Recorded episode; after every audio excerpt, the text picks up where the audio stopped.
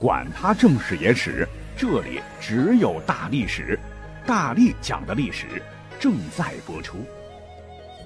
大家好，我是大力丸。古代冷兵器时代，没有飞机、坦克、火炮、导弹的猛烈输出，排兵布阵，两军对峙，一方要把对方给灭了，就得依靠地理地形，不惜血本夺下兵家必争之地。如果能把战略要地拿下，据险而守，据傲临下，让敌人无险可守，完全暴露在你的攻击范围之内。基本上战争就胜利的一大半，甚至还有种说法：得之可得天下，可以改变历史啊。而所谓的兵家必争之地，其实我们现在想想，指的就是拥有天险、打仗时地形适合防御或进攻的必经之所。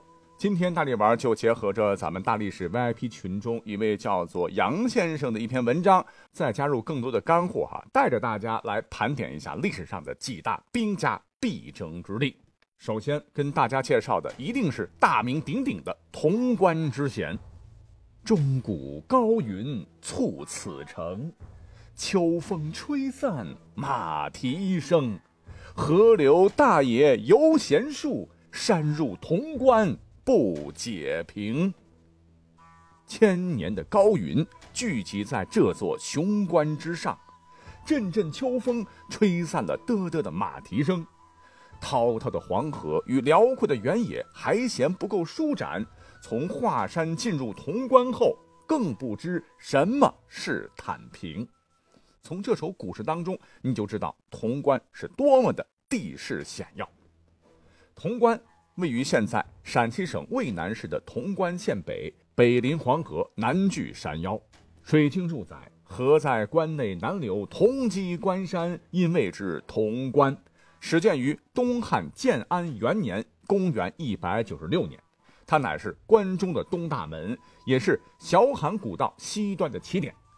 历史上的潼关扼西北咽喉，掌京地门户，是汉代以来东入中原、西出关中、西域的必经之所，历来为兵家必争之地。所以在历史上，潼关也发生过很多著名的战役，比方说在公元二百一十一年。当年曹操和马超展开了一场激烈的潼关之战。那么话说，当时曹操是意气风发，为了进一步统一天下，以讨伐汉中张鲁为名，由河南、山西统帅大军进军关中。而道上的马超很担心曹操会借着讨伐张鲁，反手一下把自个儿也给灭了，假道伐国，便联合关陇地区的其他军阀。像韩遂、侯选、程银、杨秋、马玩等十几个狗肉兄弟拼凑兵力十余万人，扼守潼关，拒曹入关。当然，你想想历史上曹操那是何等人物，奸雄真奸呐，阴谋阳谋频出。马超和那些个兄弟们是接连中计，损兵折将，狼狈不堪。不久，潼关失守，十多万大军灰飞烟灭，关中和凉州各郡均为曹操控制。为曹操后来进一步控制关中和进取汉中创造了条件。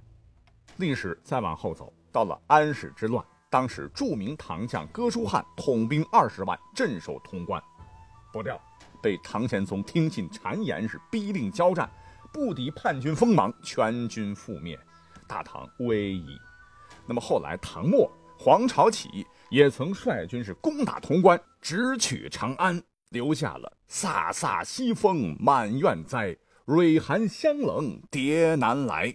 他年我若为青帝，暴雨桃花一处开的霸气诗篇。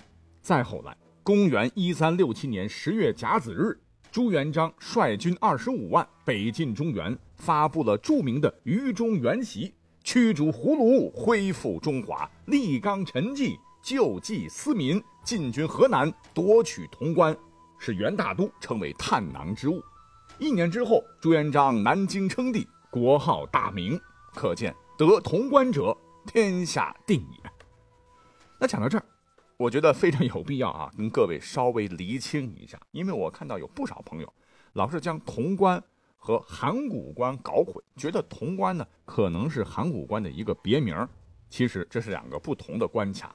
因为你从地理上看，那就不是一个地方哈。函谷关它是位于河南三门峡灵宝市区北十五公里的王垛村，根据灵宝县志记载，函谷关西距高原，东临绝涧，南接秦岭，北塞黄河，一人守关可以荡百，由是函谷之名最雄天下。函谷关主要体现在雄关耸立千年，城山河相互依托。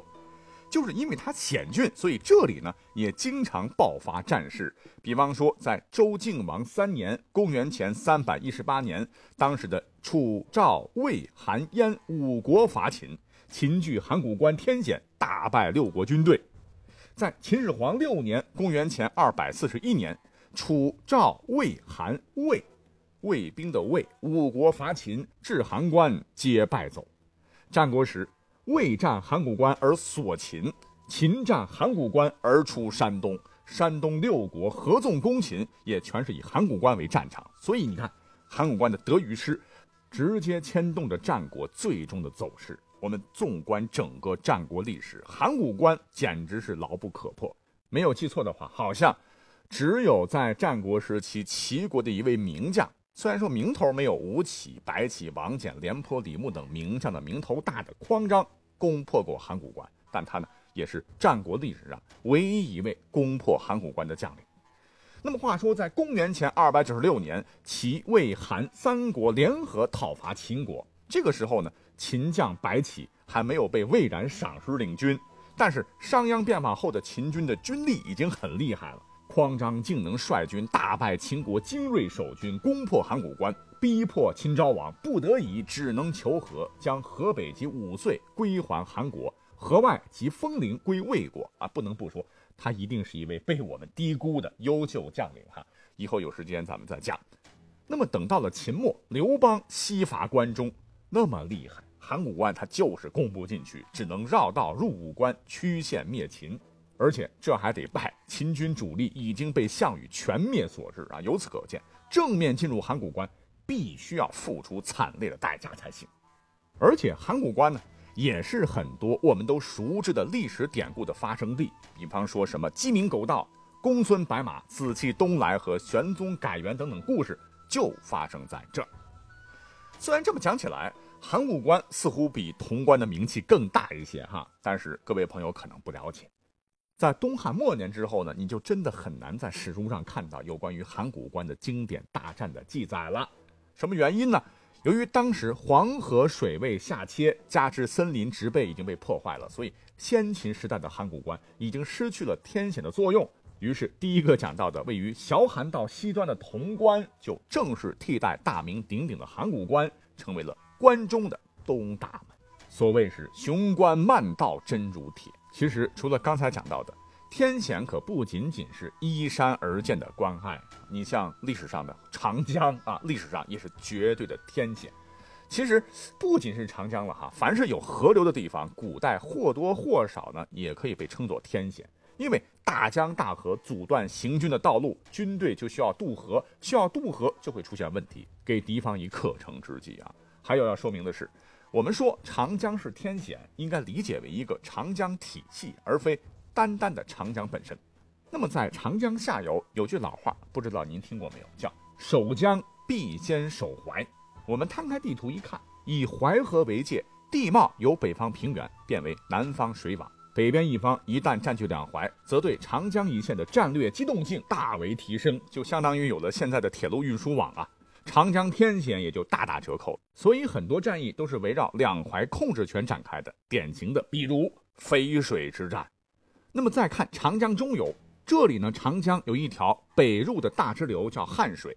北方一边如果控制汉水，则可以放心大胆地训练水军，组织后勤，则对长江的威胁就更大了。所以上游的襄樊就成了长江最重要的屏障。且襄樊向北过南阳盆地，便直通长安、洛阳、开封一带；向南可以直取江汉，堪称南北一大咽喉。最后再来看看长江上游。长江过了宜昌、夷陵，哎，这也是三国时期三大著名战役夷陵战役的爆发地啊，也是刘皇叔的伤心地。那么这个时候呢，自然环境就多有崇山峻岭，不利于大部队，特别是北方骑兵的展开，且自身的通航性也大为减弱，往上走不了，就证明他易守难攻。可是你从上游往下打，那就是顺流而下，浩浩汤汤，其势不可阻挡。那么历史上发生在长江的著名战役还有很多了啊，最著名的便是东汉末年孙权、刘备联军于建安十三年（公元208年）在长江赤壁（今湖北省赤壁市西北一带）大破曹军的赤壁之战。此战奠定了三分天下的格局。后头三国归晋、魏晋灭蜀汉和吴国之战。也是中国第一次南北战争，就是从长江上游顺流而下打的。在东晋时期，当时的权臣桓玄也是从湖北发兵，顺流而下打下建康，赶走了晋帝，建立了桓楚政权。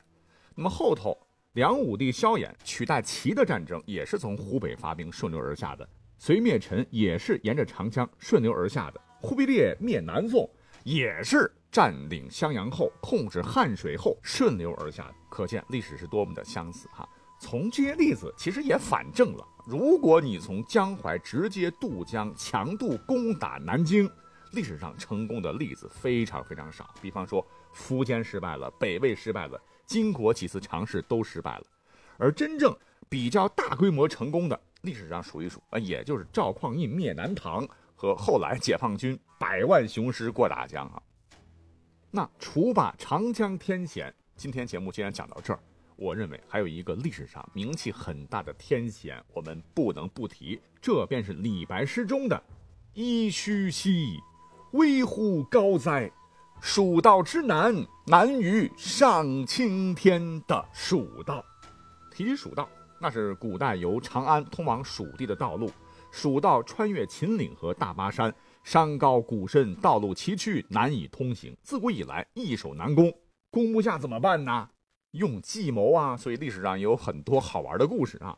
比方说，在周慎靖王五年（公元前三百一十六年），背景就是张仪二度出任秦相，他的老板秦王陷入了战略两难之中。因为当时巴蜀内乱，秦王想趁机拿下早就觊觎的、都流哈喇子的巴蜀地区哈。但是又担心蜀道艰难难以成功，还担心万一分兵，老冤家韩国趁机打将过来，就风险太大了。对此，张仪主张不如直接进攻韩国。但是当时一位大将叫司马错，则主张趁机分兵灭蜀。司马错说：“秦国还比较弱小，如果能得到富裕的巴蜀地区，不仅能够扩充国土面积，而且取巴蜀地区的财富。”将足以使秦国富国强兵，且巴蜀可从水路攻击楚国，得蜀则得楚，楚亡则天下并矣。话说战国末期的秦王一个比一个厉害啊！那当时的秦王肯定听从司马错的意见呀，暂时停止统兵东进，先对富饶肥沃的天府之国下手。可是你吃螃蟹，你得找一个地方下口啊！这蜀道难，秦国人也不是傻瓜，如何才能攻下蜀地？于是他们就策划呀策划，啊王嗯有了一个绝妙好计，因为蜀王是个贪财之人，人有的弱点就可以利用啊。秦国就故意造出五头石牛，吹嘘说石牛能拉出一粒粒的黄金粪便，人称牛变金。这秦王呢还放出风声，称若蜀国愿意与秦交好，便可以将这五头能下金的石牛送给蜀王。我们现代人一听的话，你不是当我是傻瓜吗？可是立令智昏的蜀王竟然相信了，是大喜呀！派使者前往秦国，秦王是假戏真做，特意派一百人养这五头石牛，每天蜀国使者便收到几锭金子，据说是石牛拉出来的。蜀王闻讯之后大喜呀，快快快快给我拉来呀！立即向秦王请迎石牛。秦王二话不说，很够意思。很慷慨地把石牛送给了蜀王，不过石牛相当沉重，用人搬运到蜀国那是不行的，得用马车运送。有马车那还不行啊，没有马车行驶的路，得开一条路才行。于是蜀王动用大量的人力物力，在崎岖的山岭中修了马车可以通行的道路。在他看来，只要石牛送到，每天拉几锭黄金出来，很快就可以把开山修路的本钱收回来了。那么等到路修好了，蜀王派五名大力士去秦国，把五头石牛拉回了蜀国。可是也许是水土不服吧，啊，石牛呢愣是没有拉出一个屁哈。蜀王天天盯着牛屁股发呆，最后哎一拍脑门，我是个大傻帽啊！对，秦国人是略施小计，只花了小小的代价，趁着蜀国内乱，秦国就趁机沿着蜀国人自己修的金牛道拿下了蜀国，为秦帝国日后统一天下奠定了强势的经济军事基础。所谓取蜀道得巴蜀，常亡天下哉。好啊，篇幅原因吧。历史上除了以上说的潼关、长江、蜀道，其实还有很多的军事天险了哈，比如瞿塘峡，还有依山而建的长城等等。但是你会发现，任凭你铜墙铁壁、高山深壑，似乎历史上却没有一个天险从来没有被攻破过。这是什么原因呢？所谓是山河之固，在德不在险。孟子曰：“天时不如地利，地利不如人和。此之谓得人心者得天下也。”为人君者，苟能施人行善，以续其德，何患国之不顾哉？故而德之不修，险之不存呐。其实我们的老祖先已经给了我们答案，就让我们共勉吧。好，感谢收听今天节目，下期再会。